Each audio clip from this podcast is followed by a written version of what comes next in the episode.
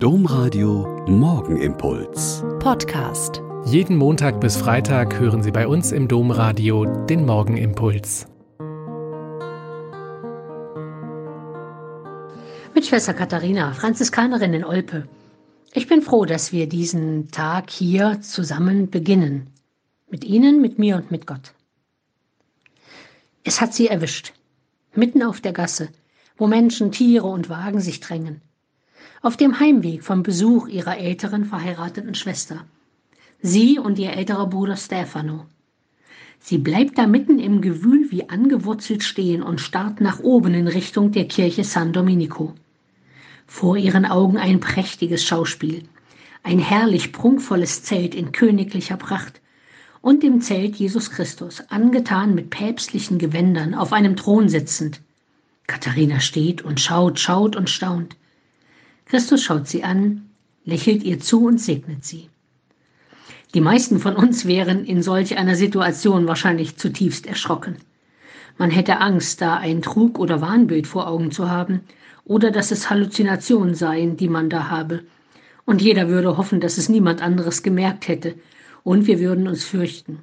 Wer rechnet schon ernsthaft damit, Gottes Sohn so leibhaftig gegenwärtig zu sehen? Auch Stefano erschrickt, weil er seine kleine Schwester so dastehen und nach oben starren sieht. Er rempelt sie an und versucht sie von da wegzubringen. Und er fürchtet sich, weil sie so fremd und eigenartig ist.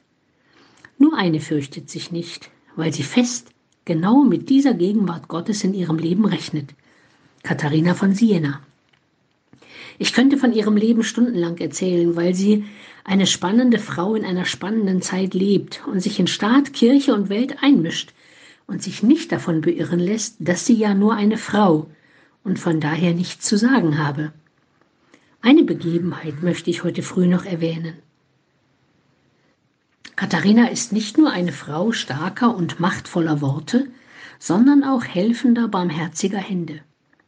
In einer der schweren Pestepidemien jener Jahre, von denen ihr geliebtes Siena schon wieder heimgesucht wird, pflegt sie furchtlos und bis zur eigenen Erschöpfung die vielen Kranken und Sterbenden in ihrer Familie, ihrer Gemeinschaft, ja der ganzen Stadt.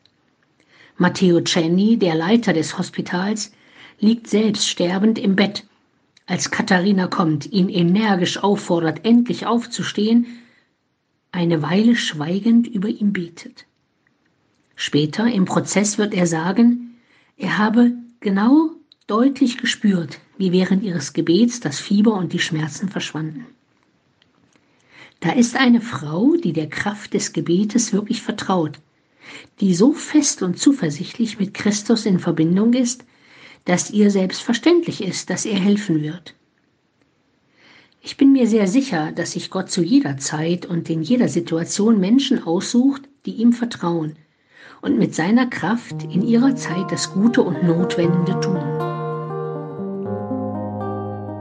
Der Morgenimpuls mit Schwester Katharina, Franziskanerin aus Olpe, jeden Montag bis Freitag um kurz nach sechs im Domradio. Weitere Infos auch zu anderen Podcasts auf domradio.de.